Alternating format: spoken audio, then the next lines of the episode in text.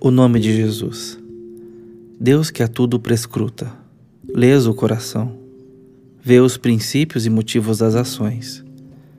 Enxergas mais impureza no cumprimento de minhas obrigações do que eu jamais enxerguei em qualquer dos meus pecados.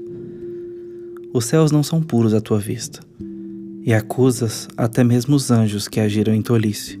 Estou pronto a fugir de mim por causa das minhas abominações. Contudo, tu não me odeias, mas proveste meios para o meu retorno a ti, e isso por teu filho, que morreu para me dar vida. Tua honra é garantida e demonstrada mesmo em minha fuga de tuas ameaças, e isso pelos meios de Cristo, em quem misericórdia e verdade se encontram, e justiça e paz se beijam. Nele, os escravizados encontram redenção os culpados perdão, os ímpios renovação. Nele há força completa para os fracos, insondáveis riquezas para os necessitados, tesouros de sabedoria e conhecimento para os ignorantes, plenitude para os que estão vazios.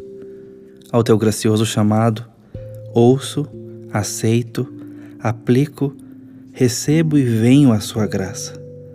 Não somente submissa à sua misericórdia, mas aquecendo a ela, não somente gloriado na cruz, mas em Cristo crucificado e imolado, não somente alegre no perdão, mas naquele por quem vem a expiação. Tuas bênçãos são tão seguras quanto gloriosas. Providenciaste minha segurança e minha prosperidade, e prometeste que permanecerei firme e crescerei forte. Ó Senhor Deus, sem o perdão do meu pecado, não posso descansar satisfeito. Sem a renovação da minha natureza pela graça, jamais descansarei sossegado. Sem as esperanças do céu, não posso jamais estar em paz. Tudo isso tenho em seu Filho Jesus. Bendito seja o nome dele.